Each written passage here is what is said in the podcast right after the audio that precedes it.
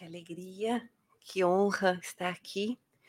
Para nós é um verdadeiro presente. Reencontrar corações queridos, poder abraçar, olhar nos olhinhos, abraçar essas almas que fazem tanta diferença e que integram esse concerto divino na linda mensagem que foi agora lida.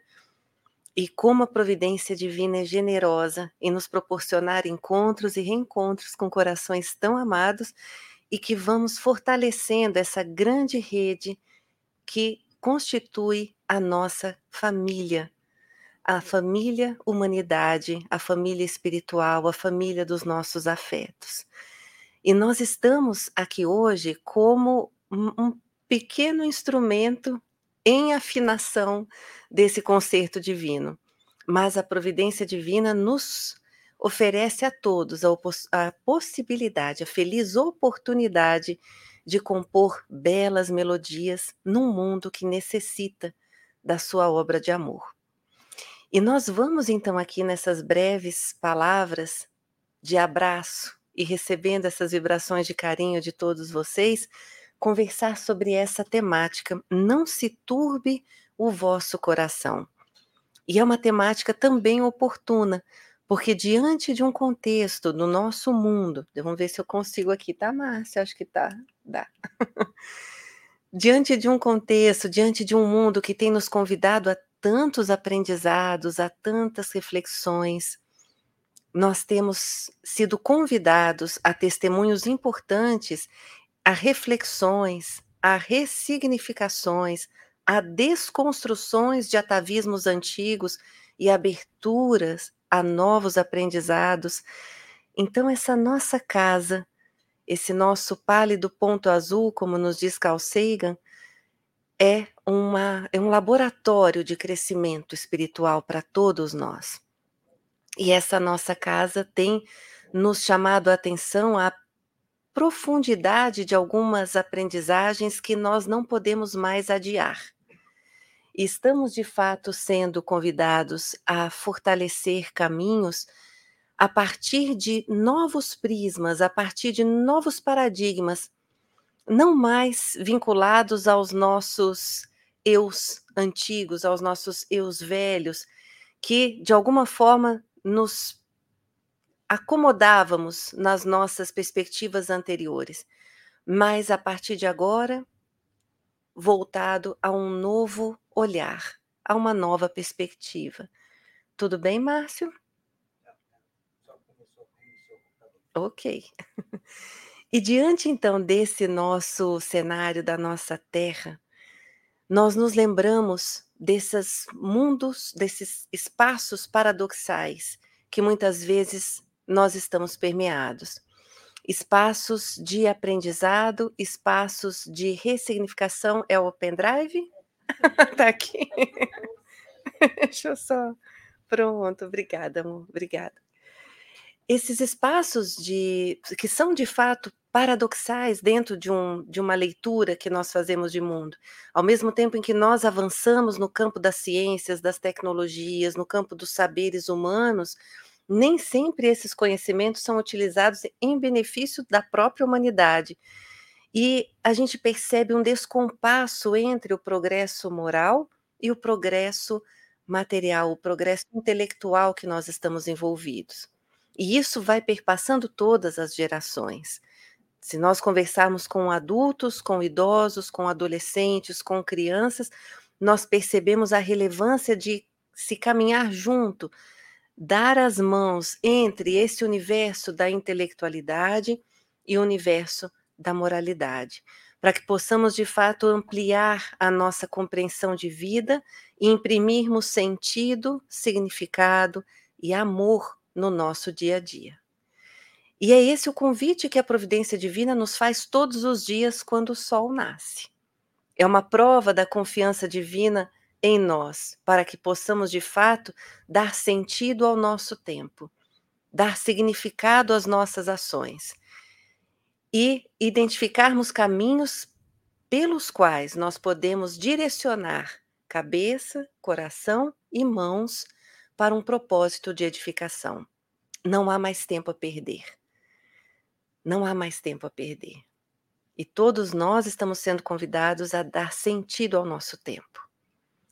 E o nosso Cristo vem nos, de uma forma muito amorosa, enquanto nosso governador da terra, enquanto modelo e guia para toda a humanidade, vem nos apresentar uma bússola segura de amor, para que possamos de fato ser felizes, mas não nos encantarmos com a felicidade transitória, superficial, rápida dos prazeres do mundo materialista, mas nos trazendo a essência de uma felicidade duradoura em consonância com os princípios divinos. E quando nós caminhamos em consonância com a providência divina, nós sentimos no nosso sensor interno que está tudo bem. É essa paz que nós desejamos sentir e que não é a paz que o mundo vai dar. O próprio Cristo veio nos lembrar que nós falamos de uma paz diferente. A paz vos deixo, a minha paz vos dou, não vou lá dou como o mundo a dá. E muitas vezes nós estamos buscando a paz em fontes que são incompatíveis com essa fonte da felicidade duradoura que o Cristo nos oferece.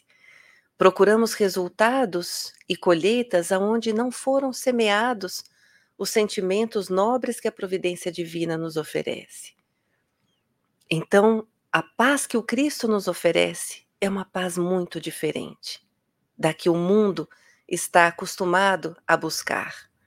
Não é uma paz passiva, daquela que o mundo vai se regenerar, né? Nós tendemos a, a oferecer sempre isso nas festividades, num, num, ao término de um ano, ao reinício de outro, que venha um feliz ano novo. Mas ele não vai vir de fora para dentro, esse ano ele é construído de dentro para fora. Então, construamos um feliz ano novo, construamos uma feliz vida, construamos um feliz ciclo novo de vida a cada novo aniversário, mas assumindo um papel ativo e protagonista das transformações que nós desejamos. E esse já foi um alerta que o Cristo nos trouxe há mais de dois mil anos. A paz que o Cristo nos traz é diferente de uma perspectiva passiva de fora para dentro. É um convite para uma postura ativa de testemunho de dentro para fora. E ao mesmo tempo, essa paz ela não se mistura e não se confunde com os prazeres transitórios do nosso mundo, porque está conectado com a essência das nossas necessidades mais profundas da alma. E nós sabemos, no fundo da alma, quando estamos conectados com aquilo que nos traz a felicidade duradoura ou aquilo que é efêmero, superficial, supérfluo, que é transitório e que amanhã já não vai preencher o vazio que nós buscamos na essência.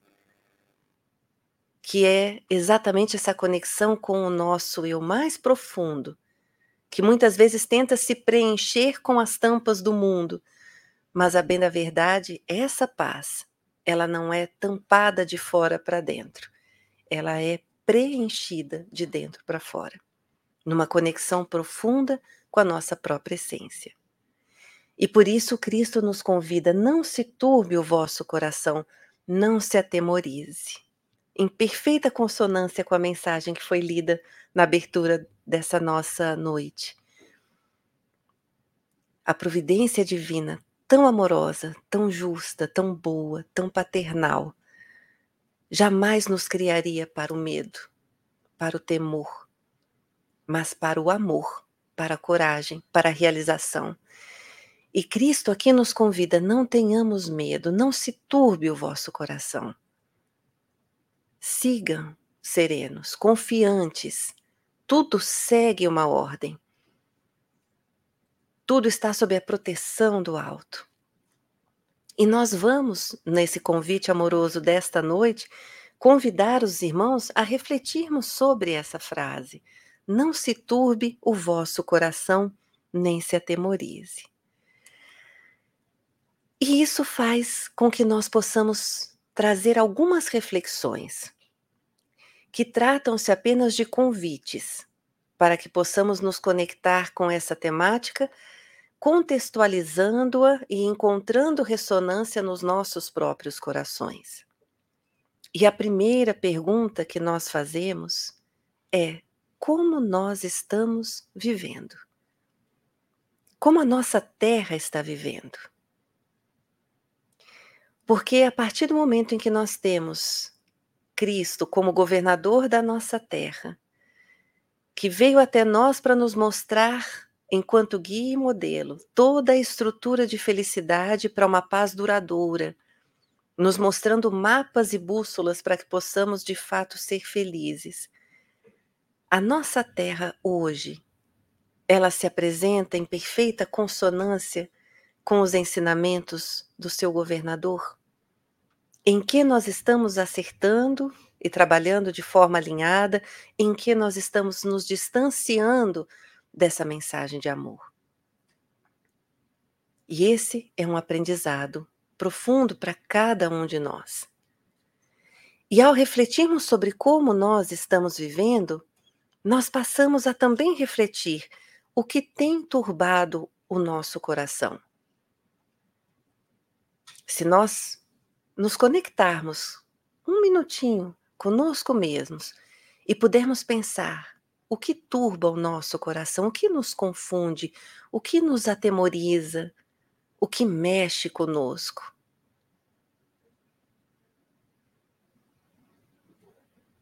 O que muitas vezes nos tira de um estado de, de centramento, de concentração, de plenitude. Qual é o nosso ponto fraco? que muitas vezes nos desestabiliza diante de um contexto no nosso dia a dia. Porque todos nós aqui temos algo em comum. Todos nós aqui somos aprendizes. Todos nós aqui somos espíritos imortais em desenvolvimento. E isso nos aproxima de uma forma belíssima, porque calibramos as nossas expectativas em relação ao outro, em relação a nós mesmos, Muitas vezes nos autoexigimos muito, muitas vezes nos deixamos numa zona de conforto perigosa, que também não nos impulsiona. E essa calibragem é importante, nos reconhecermos como nós estamos, mas ao mesmo tempo nos convidar ao avanço. E nesse movimento, nós naturalmente percebemos os nossos pontos fortes, os nossos pontos em que nós já estamos trabalhando há muitas encarnações para hoje nos sentirmos mais seguros em relação a um ou outro aspecto do nosso desenvolvimento, mas temos as nossas fragilidades também, os nossos pontos fracos, os nossos medos, porque constituem a nossa história espiritual. Nós temos as nossas histórias de conexões e de desconexões, de sucessos e de fracassos. Temos medo de errar. Porque nós hoje já estamos imbuídos de um propósito de acertar. Se antes nós errávamos de propósito, hoje a gente erra sem querer. Mas nós somos alertados para pelo menos, olha, a partir desse erro, na próxima, vamos já tentar corrigir? E mesmo que a gente não consiga uma correção 100%, já vai uma versão melhorada da anterior. E assim, de pouquinho em pouquinho, a cada pôr do sol, nós já podemos dormir um pouquinho melhores do que quando acordamos. Esse é o processo evolutivo, não são saltos evolutivos. É a cada anoitecer. É o sol se pondo e nós nos avaliando. O que acertamos hoje, o que crescemos hoje. E nesse movimento é importante compreendermos os elementos que nos turbam o coração do lado de fora, os medos do mundo, as provocações do mundo, as violências do mundo, as normoses do mundo, lembrando-nos também dessas patologias sociais que muitas vezes são vividas e normalizadas, entre aspas, mas que muitas vezes nos tocam de uma forma dolorosa. E é importante que nós estejamos atentos a esse sensor daquilo que não está mais compatível com o mundo de regeneração que nós desejamos e como é importante que esse sensor seja ativado, é sinal de que nós já estamos querendo algo novo e nos convidando a não mais adentrarmos nos velhos hábitos. E também é importante nos conectarmos com o que turba o nosso coração do lado de dentro. Quais são os nossos medos internos, as nossas fragilidades, os nossos receios, para que possamos avançar com segurança.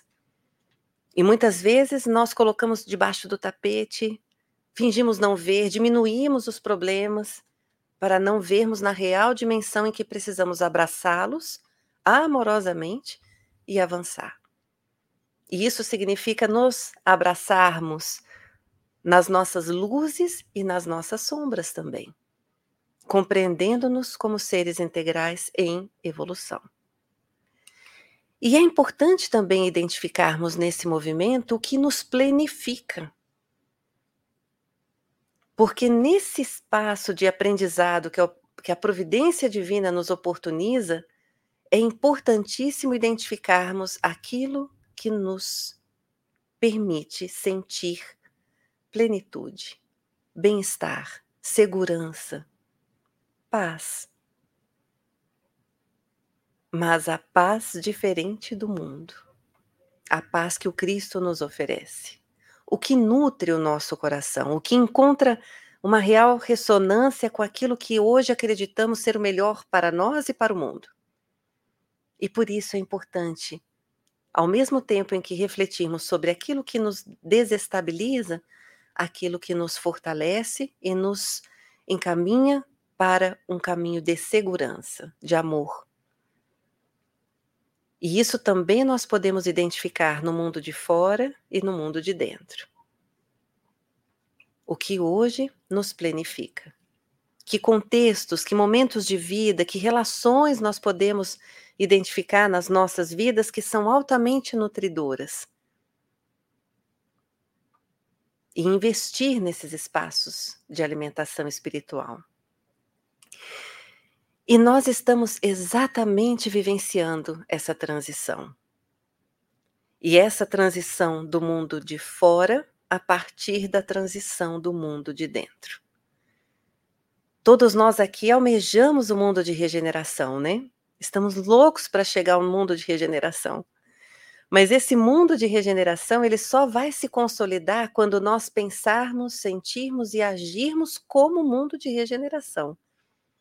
Se nós queremos um mundo de regeneração, porém, pensamos, sentimos e agimos como um mundo de expiação e provas, há aqui uma incompatibilidade.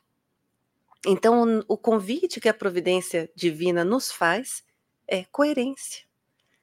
Se nós desejamos algo novo, construamos esse algo novo. E é a partir do mundo de dentro.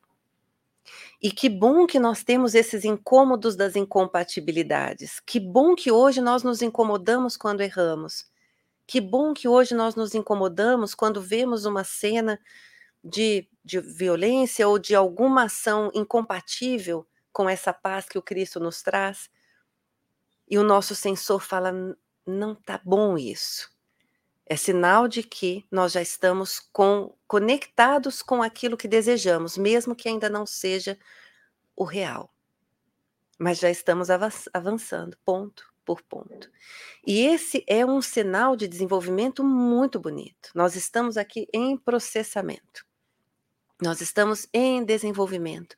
E é esse movimento que nós, que a providência divina nos convida nesse grande concerto, nessa grande musicalidade divina em que todos nós como instrumentos ainda desafinadinhos, mas aprendendo a, a tocar juntos, estamos e fazemos parte desse concerto divino. A música que será produzida dependerá da qualidade dos instrumentos e da nossa sintonia com o regente maior, o diapasão de amor do nosso Cristo. E nós trouxemos aqui dois trechinhos da nossa obra Gênese que vem nos lembrar muito sobre essa transição. E essa transição que efetivamente se organiza a partir das nascentes do coração de cada um. Nosso amado Bezerra de Menezes sempre nos lembra disso. Vigiai as nascentes dos corações. Vigiem, porque enquanto está nascendo, nós conseguimos identificar aquilo que está em consonância e aquilo que já incomoda. E aquilo que está em consonância a gente rega, regra, ou melhor, rega para florescer muito, mas aquilo que não está em consonância, nós já vamos cuidando desde a nascente, para que nem cresça. É o vigiar as nascentes dos nossos corações. E muito especialmente essa obra Gênese é brilhante. Ela fecha todo o ciclo da codificação e em especial nessa última obra, no último capítulo, nas últimas mensagens, onde Kardec vai organizar essas informações que os espíritos superiores nos apresentam de uma forma organizada, sincronizada a partir de uma visão de futuro pleno de esperança. E ele vem nos falar e nos mostrar um retrato da nossa realidade hoje. Em os tempos são chegados, ele vem dizer, os homens, com a sua inteligência, chegaram a resultados que jamais haviam alcançado sob o ponto de vista das ciências, das artes e do bem-estar material. Resta-lhes ainda um imenso progresso a realizar. Fazerem que reinem entre si a caridade, a fraternidade e a solidariedade que lhes assegurem o bem-estar moral. O homem já não necessita somente desenvolver a inteligência, mas de elevar o sentimento. E para isso, faz-se preciso destruir tudo o que superexcite nele o egoísmo e o, e o orgulho, as grandes chagas da humanidade. Tal o período em que vão entrar, de agora em diante, e que marcará uma das fases principais da humanidade. Olha o ponto real em que nos encontramos elevar o sentimento para que possa caminhar com a intelectualidade numa mudança efetiva da nossa humanidade. E compreendendo a humanidade como esse encontro de corações que nos constituem enquanto família humana nesse tempo e nesse espaço, nesse pálido ponto azul. Nesse grão de areia suspenso num raio de sol. E dentro dessa, desse olhar que Kardec apresenta, ele ainda vem dizer que, ao elevar o sentimento para poder caminhar junto com a intelectualidade, ele já nos apresenta a essência dos nossos atuais incômodos, o que tem nos turbado o coração. E ele diz: é a um desses períodos de transformação, ou se preferirem, de crescimento moral, que ora chega a humanidade da adolescência, ela passa à idade viril. O passado já não pode bastar às suas novas aspirações, às suas novas necessidades. A sua razão amadurecida reclama alimentos mais substanciais. O presente é demasiado efêmero. Ela sente que o seu destino é muito mais vasto e que a vida corpórea é restrita demais para encerrá-lo inteiramente. Olha o que acontece quando a gente amplia a consciência da nossa própria existência. O passado já não nos basta. As necessidades eternas da alma são tão profundas que as ofertas efêmeras e rasas do mundo já não satisfazem. E aí nós começamos a sentir um, um vazio, uma necessidade de algo mais substancioso porque o que me alimentava até então já não me alimenta mais. Eu preciso de algo mais profundo. Eu preciso de algo que me impulsione a um saber que faça realmente sentido à minha existência. E é esse o movimento que nos impulsiona ao conhecimento, à sabedoria, à plenitude, à vivência do amor tal como o Cristo nos ensinou. E por isso nós convidamos a adentrarmos nesse caminho que nos impulsiona à frente e nos mostra uma luz que antes sequer víamos, porque nós não havíamos ainda atentado à necessidade que sentimos do novo. Nós sequer víamos a luz porque não sentíamos essa necessidade. Hoje nós já buscamos a luz porque sentimos a necessidade de uma mudança, de avançar. E nesse espaço do avançar, nós passamos por processos de testemunho de crescimentos que são significativos. E por isso o convite para que nesse momento nós possamos adentrar nessas palavras do Cristo que constam em João 14.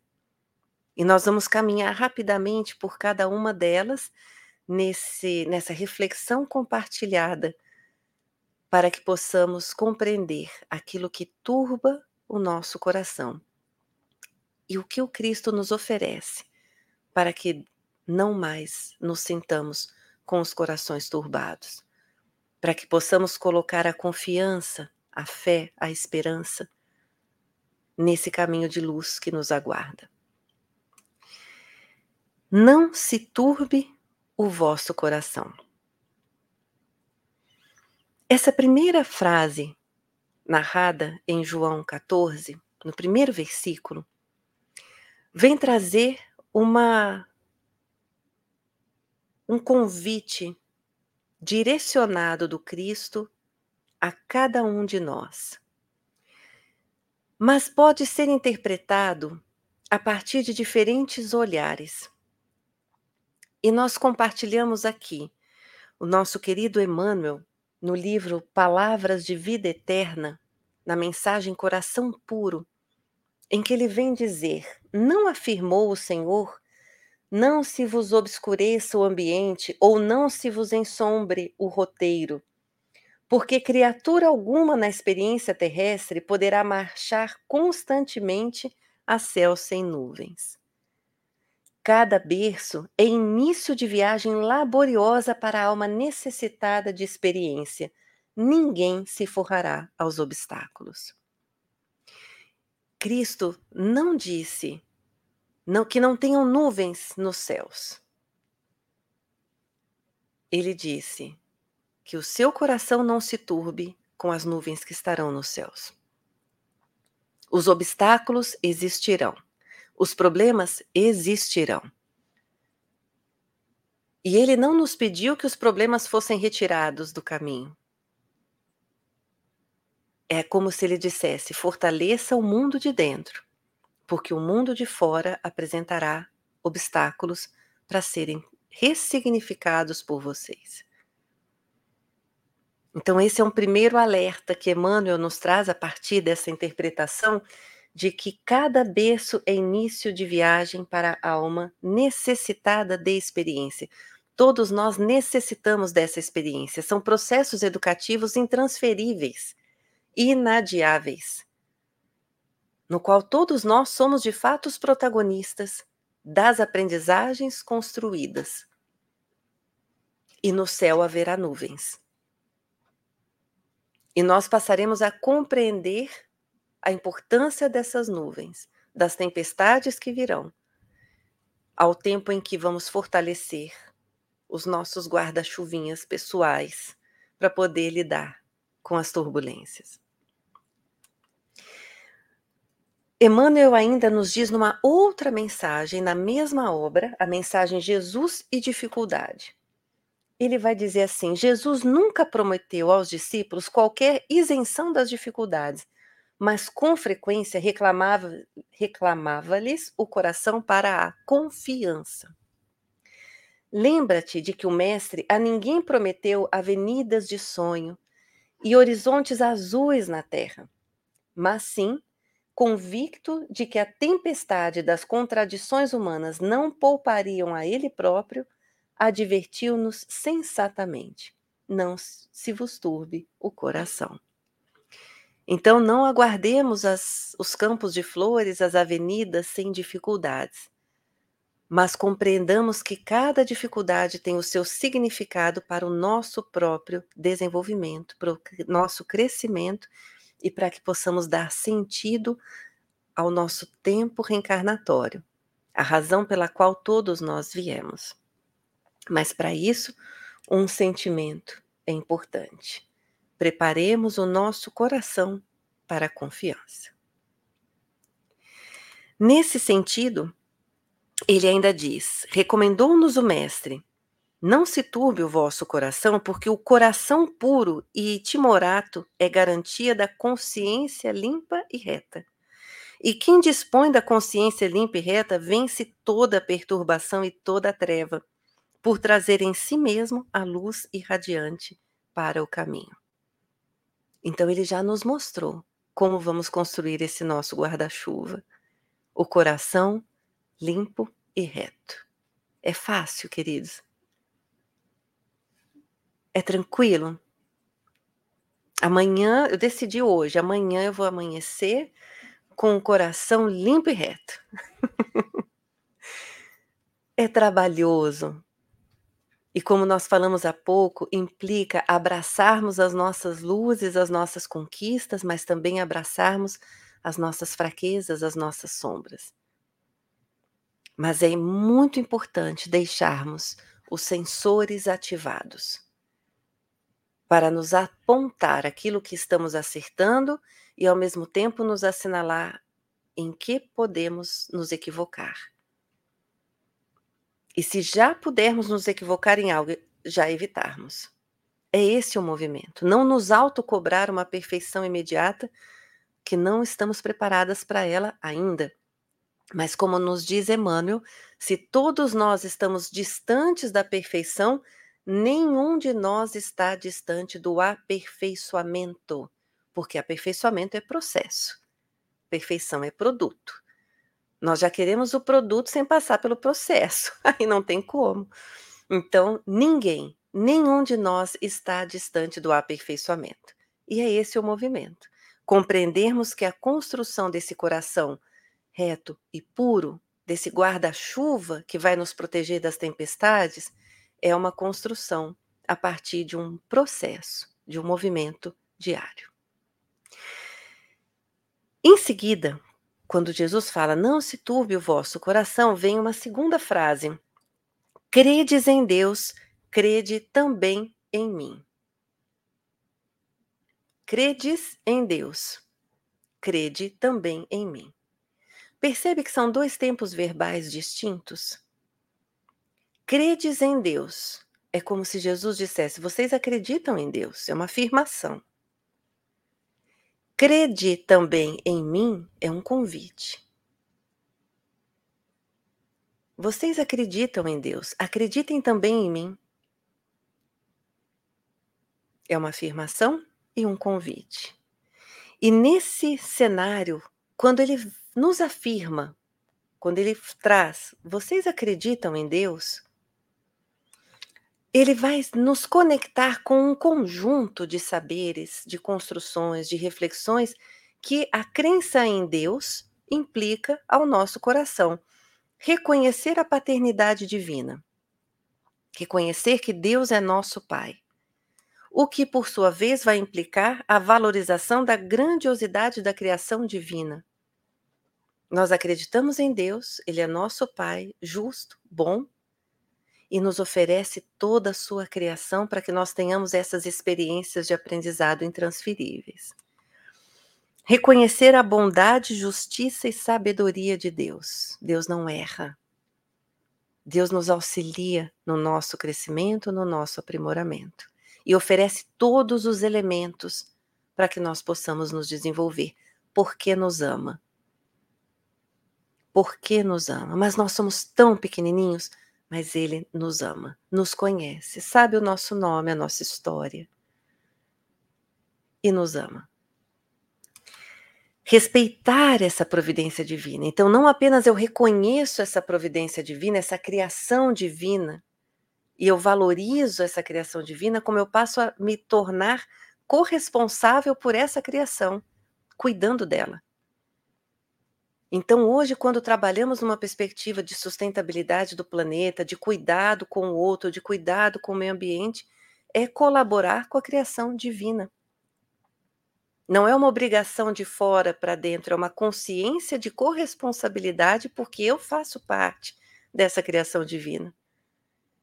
E sou corresponsável para que essa criação se torne cada vez mais bela e perpetue a compreensão da humanidade como família. A partir do momento que eu compreendo Deus como Pai, eu compreendo a humanidade como minha família. Nós todos somos irmãos em humanidade. Aprendendo juntos, acertando juntos, errando juntos, aprendendo a nos amar em processo, em vivência. E, ao mesmo tempo, assumindo uma posição ativa e colaborativa na regeneração da Terra. Porque a partir do momento que nós somos parte dessa criação, nós também compreendemos que somos corresponsáveis. Nós assumimos um papel protagonista para que a Terra se regenere. Ela não vai vir como um presente divino com um lacinho para cada um de nós. Nós vamos co-construir essa regeneração em amor e respeito à providência divina. Então, quando se fala credes em Deus, vem no pacotinho tudo isso e muito mais. Mas são implicações em termos de reflexão que encontram ressonância e sentido aqui dentro. E ao mesmo tempo, quando Cristo nos convida, crede também em mim, ele pede para expandir essa confiança na providência divina junto ao seu coração. Eu e o Pai somos um. No sentido de que ele já vivencia em plena consonância com o Criador a sua lei de amor. Crede também em mim é o convite que o Cristo nos faz para que possamos entrar em consonância com o seu coração. Compreendam os, os mandamentos que o Cristo nos traz.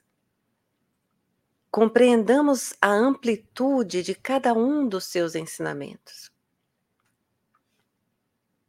E percebamos que ele veio modificar uma série de paradigmas até então normais, mas que ele vem exatamente mexer e chacoalhar e falar: não, isso não é normal. Também é importante amar o inimigo, também é importante perdoar. Quem vai atirar a primeira pedra? Ele está desconstruindo hábitos e construindo uma nova sociedade a partir de novos parâmetros. E é exatamente a partir dessa visão, desse convite, que o Cristo vem nos convidar a ser as suas mãos na humanidade assim como sermos os instrumentos de Deus no grande concerto. Buscando ainda as notas comuns, a afinação, a sincronia horizontalizada e a sintonia verticalizada com o alto, para que possamos fazer parte desse concerto imprimindo as melhores melodias. As nossas mãos são as mãos do Cristo na humanidade. É o pensar, é o sentir e é o agir de forma coerente. Então, é um convite à coerência de maneira permanente. Logo em seguida, o Cristo nos fala: Na casa de meu pai há muitas moradas. E aí nós passamos também a compreender algumas das interpretações que essa passagem nos traz. E trouxemos aqui essa imagem que é do, teles, do telescópio James Webb, agora do ano passado. Acredito que muitos de vocês tenham visto essa imagem. Foi altamente difundida em todos os meios de comunicação. O aglomerado de galáxias uma foto belíssima, nítida, mostrando a riqueza do nosso universo.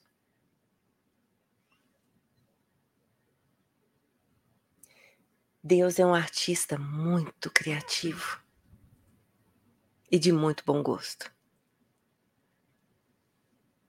Nós estamos numa casinha aí dentro. E é emocionante ver como a criação divina é ativa, bela, harmoniosa. Me lembrei aqui de um cientista chamado.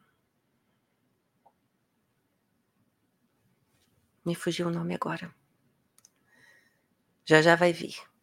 Ele é um cientista do INPE, do Instituto Nacional de Pesquisas Especiais no Brasil, espaciais no Brasil. E ele traz Antônio Nobre, o nome dele. E ele vem trazendo uma base muito bonita de pesquisa, trazendo reflexões sobre as leis que regem esse universo, o que sustenta os astros, o que sustenta os planetas, o que sustenta os sistemas, o que sustenta as galáxias, como que se organizam, que leis são essas.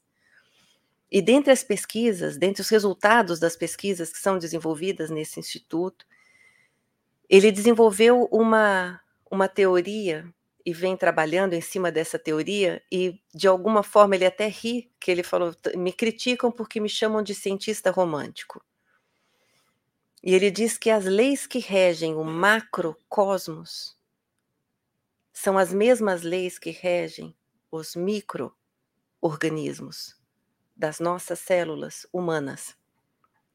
E que essa lei é uma lei regida pelos princípios da colaboração. E ele dá um exemplo. Ele fala: se nós nos machucamos sem querer, ralamos o joelho, a mão, o nosso organismo ao mesmo tempo, ativa uma série de movimentos, células, neurotransmissores, para que haja um movimento de regeneração daquela parte que foi machucada. E todas as células atuam colaborativamente. Ele chama da lei do amor. Isso aqui é uma lei do amor. E ele vai expandindo essa reflexão, dizendo que o nosso organismo, essa mesma lei, é a lei que rege os meso e macrocosmos. Então, as leis que regem e que sustentam os astros são leis colaborativas.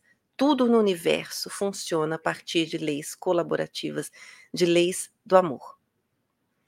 E que quando uma célula busca agir de forma contrária, não colaborativamente, essa célula tem um nome.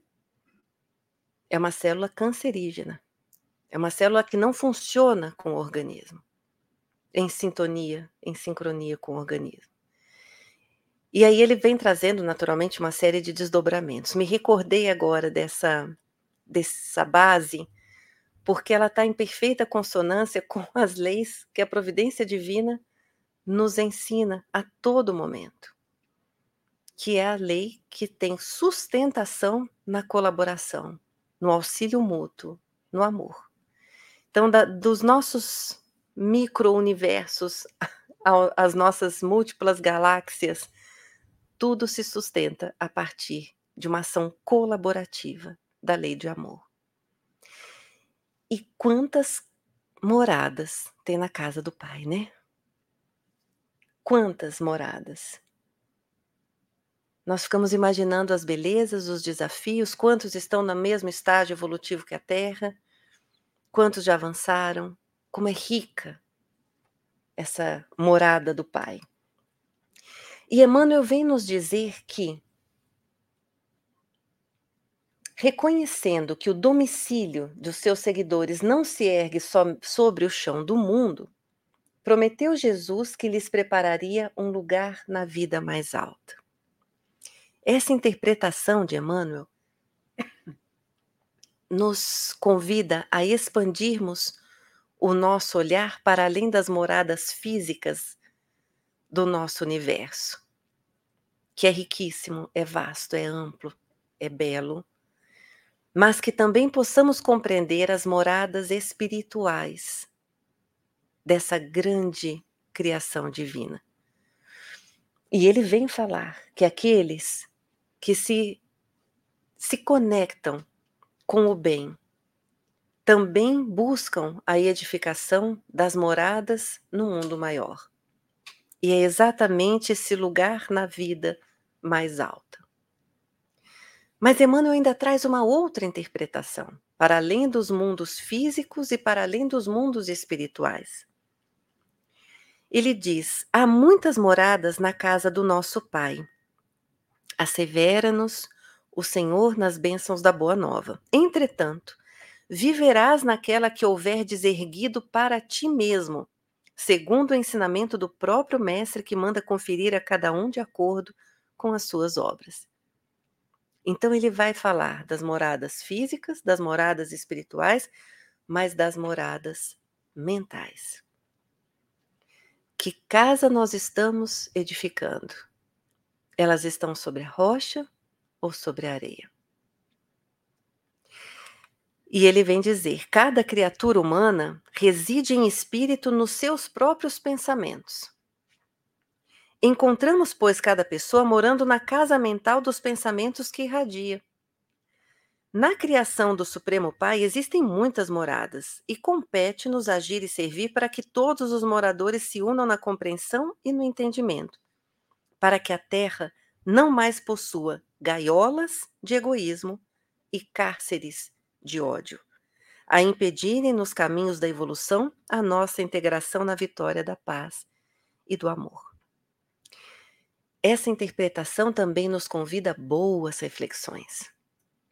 Não são as casas externas, não são as casas de fora, são as moradas que construímos pelo próprio pensamento. E como somos hábeis em construirmos gaiolas para nós mesmos, cárceres para nós mesmos. Nós nos engaiolamos. Muitas vezes nós construímos isso. Gaiolas de ouro. Mas nós nos prendemos nas nossas próprias gaiolas de ouro. Tendo um universo para ser desbravado, tendo um céu para ser descoberto mas nós nos aprisionamos de forma muito confortável nos nossos medos, nos nossos atavismos, nos nossos vícios, nas nossas desculpas e deixamos de voar. Isso também é morada. Não é uma boa morada, mas é uma morada.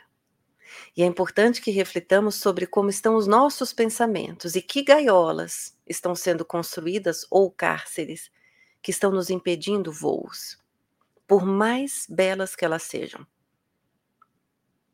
Por mais que seja uma gaiola de ouro, é uma gaiola. E depois, em sequência, nessa passagem de João 14, Jesus fala: Eu sou o caminho, a verdade e a vida, e ninguém vem ao Pai senão por mim. E aqui o Cristo já nos mostra o roteiro para não termos os nossos corações turbados. Crede em mim, porque eu sou o caminho, a verdade e a vida. E ninguém vem ao Pai senão por mim, porque Deus já está nele.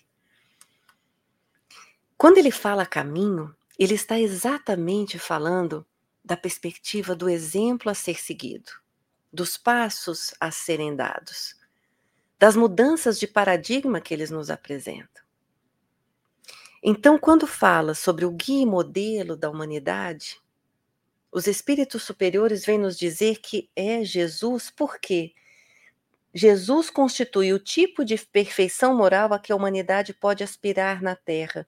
Deus oferece o modo mais como mais perfeito modelo e a doutrina que ensinou é a expressão mais pura da lei do Senhor. Cristo é o nosso modelo, é o nosso guia. E ele se apresenta como o caminho. E esse caminho é um caminho que vem nos trazer o convite para que possamos avançar com ele. Abraçar o cristianismo é avançar para a vida melhor, é marchar em companhia de Jesus. Olha que imagem bonita é caminhar com Jesus, é marchar na companhia dele. É aprender sempre e servir diariamente com a renovação incessante para o bem infinito. Esse é um caminho de construção e de amor. Só que, como ele mesmo nos disse, ele veio trazer a paz, que é uma paz diferente da que o mundo dá. E veio mexer com alguns paradigmas que a humanidade trazia até então, de uma forma muito normótica, compreendendo e aceitando violências e outros processos nocivos para o nosso próprio desenvolvimento espiritual. E nós estamos todos sendo convidados a fazer essa travessia. a sairmos, a deixarmos o nosso eu velho para podermos abraçar esse eu novo, a partir da compreensão, do sentimento e da vivência desses ensinamentos que ele nos apresenta. Vamos pensar juntos em alguns desses ensinamentos? Quando Cristo nos fala, aquele que dentre vós está sem pecado, seja o primeiro que atire a pedra, que caminho ele está nos mostrando?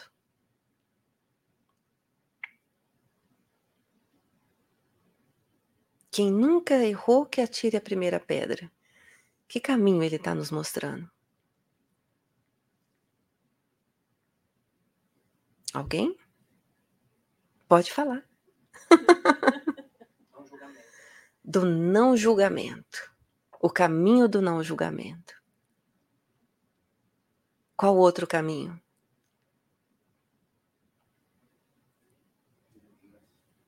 Da indulgência, do perdão, do amor. Quando ele nos fala, deixai vir a minhas criancinhas e não as impeçais, porque de tais é o reino de Deus. Que caminho ele está nos mostrando aqui? Da pureza de coração, da postura inclusiva do coração do Cristo, do olhar sensível a todas as gerações, da não discriminação. Quando ele nos diz, seja o vosso falar sim, sim, não, não, que caminho ele está nos mostrando?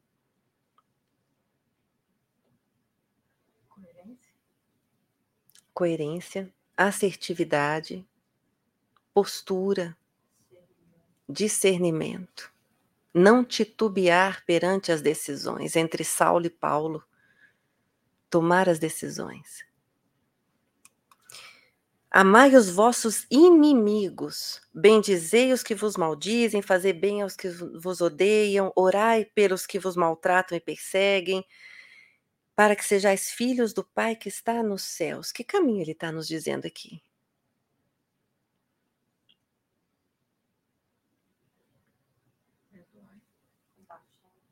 O do perdão, da compaixão,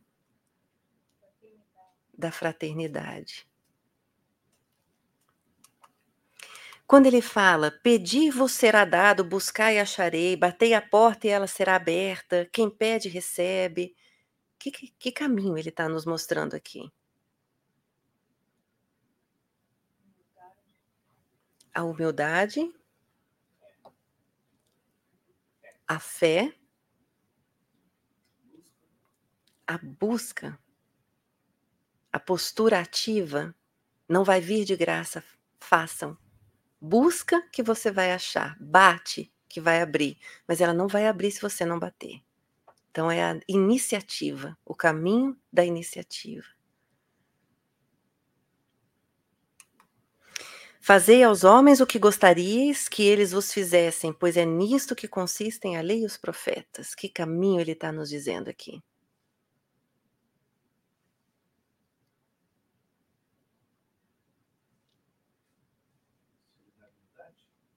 Da solidariedade, perfeito. Da empatia. desse olhar sensível ao outro, do cuidado em relação ao outro. Muito bom. Entrai pela porta estreita, porque larga é a porta da perdição, espaçoso o caminho que ela conduz. Que caminho ele está nos dizendo quando nos fala da porta estreita? Disciplina, perseverança, entendimento, esforço, renúncia. Perfeito, muito bom.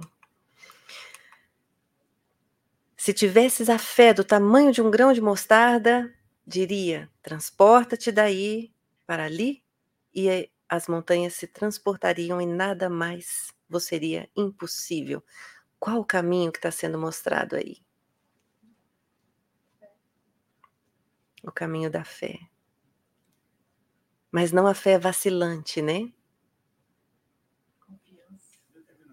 A confiança, a determinação. Perfeito. Aquele que quiser tornar-se o maior, seja o vosso servo. Aquele que quiser ser o primeiro, seja o vosso escravo. Que caminho é esse? A humildade. A grandiosidade de ser humilde. Percebem as mudanças paradoxais que ele vai trazendo? A parábola do filho pródigo. O que, que nos ensina?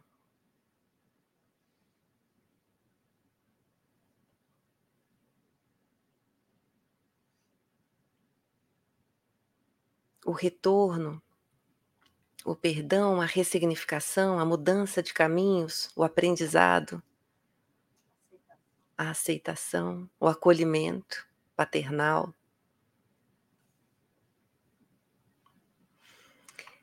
A parábola do semeador, o que nos ensina?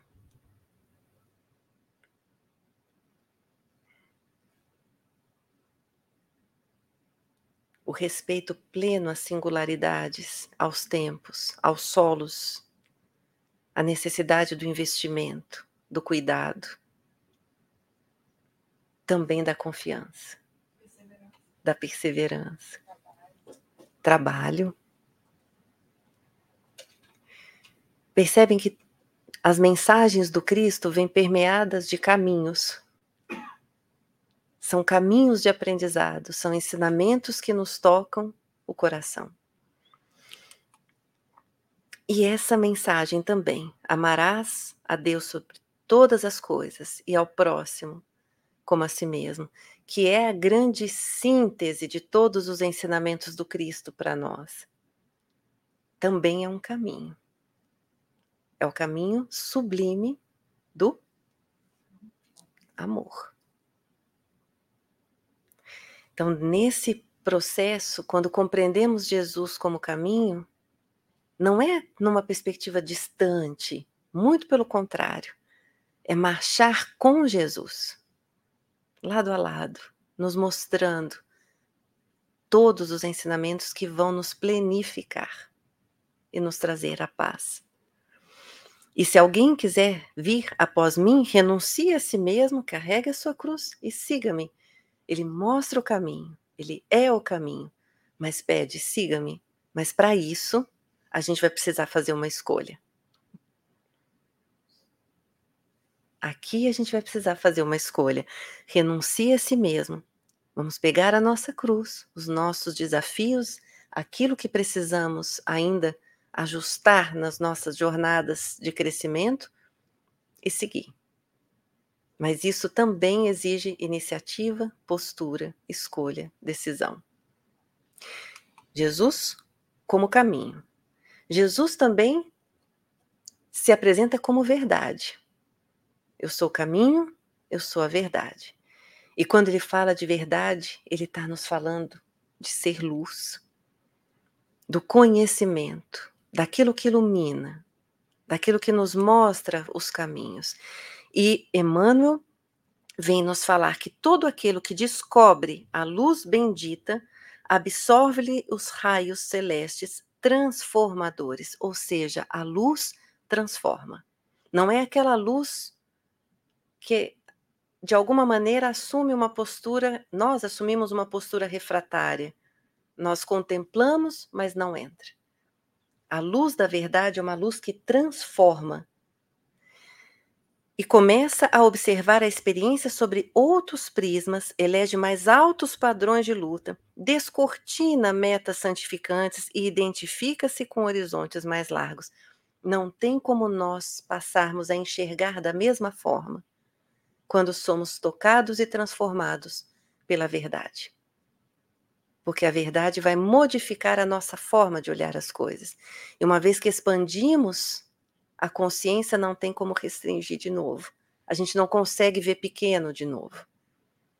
É a grande beleza que a doutrina espírita faz com todos nós, ao compreendermos a imortalidade da alma, ao compreendermos a comunicabilidade dos espíritos, ao compreendermos a vida no mundo espiritual, ao compreendermos os objetivos reencarnatórios, não há como tomarmos qualquer decisão da nossa vida que não contemple todos esses princípios. Porque modifica, transforma. São elementos transformadores. E por isso, a partir do momento em que vamos ampliando a nossa visão, nós vamos nos desvencilhando das atrações da mentira. E nós vamos nos conectando cada vez mais com a órbita da verdade, que é a pura luz. Então, quando compreendemos essa essência da verdade, nós compreendemos que essa verdade vai nos libertar. Conhecereis a verdade e a verdade vos libertará. E como nos diz Leon Denis, o livre-arbítrio é a expansão da personalidade e da consciência. Ela vai nos libertar dessas nossas paixões, dos nossos atavismos, nos, dos nossos hábitos anteriores. E ele ainda complementa que essa liberdade ela se dá quando as leis universais, que são externas, se tornarem internas e conscientes dentro da nossa estrutura evolutiva. Então, nós nos tornamos livres quando ampliamos essa consciência do que é externo e passamos a vivenciar essas leis universais internamente. E isso tudo nos amplia essa compreensão do Jesus caminho, do Jesus verdade e agora, por fim, do Jesus vida. Eu sou o caminho, a verdade e a vida. E a partir dali nos conectamos com a nossa essência de vida. Para que reencarnamos? O que nós estamos fazendo aqui? Nossos propósitos existenciais, o nosso tempo em essência, para que possamos garantir a coerência daquilo que investimos, buscando a real felicidade, aquela que nos toca e nos transforma. Os nossos propósitos. E todos nós reencarnamos para nos aperfeiçoarmos para nos melhorarmos. Esse é o propósito que nos une. E quando refletimos sobre essa mensagem belíssima de Jesus, não se turbe o vosso coração. Credes em Deus, crede também em mim. Há muitas moradas na casa de meu Pai. Eu sou o caminho, a verdade e a vida. O seu evangelho inteiro de amor, a nos ensinar os múltiplos caminhos para que possamos nos transformar com as suas verdades, para que possamos imprimir vida. Para que possamos imprimir vida no nosso tempo. E é essa a essência do Cristo. Para que possamos gravitar para a unidade divina, como nos diz Paulo na questão 1009 de O Livro dos Espíritos. A essência o propósito das nossas experiências gravitar para a unidade divina, avançarmos, evoluirmos, caminharmos de mãos dadas, buscando fortalecer a justiça, o amor e a ciência. E a partir dali, edificar de fato o mundo de regeneração de dentro e de fora. Porque o Cristo veio para que tivéssemos vida e vida em abundância. É essa a prova de amor para com cada um de nós. Cristo é vida e ele veio para que tivéssemos vida em abundância. E não apenas mais tempo na vida, mas muito especialmente mais vida no nosso tempo, mais sentido no nosso tempo, mais plenitude no nosso tempo. E por isso, que nós não tenhamos o nosso coração turbado com as tempestades da vida, do mundo, mas que já possamos construir, edificar esse novo mundo, esse tempo regenerado dentro de nós, fortalecendo os nossos guarda-chuvinhas com confiança, com esperança, com sentido e, acima de tudo, com muito amor. Desejamos a cada um dos nossos amigos aqui que brilhe a vossa luz, que é o convite do Cristo para cada um de nós, por meio do fortalecimento dos nossos corações realmente, a luz legítima do amor. e nas nossas microlâmpadas, todos nós juntinhos, que possamos colaborar para que a nossa terra inteirinha seja esse ponto azul não mais pálido, mas iluminado pela luz do amor. Obrigada, amigos queridos, por essas reflexões, por esse momento de compartilhamento, pela acolhida amorosa e que tenhamos uma noite plena de paz, de alegria e de amor. Obrigada.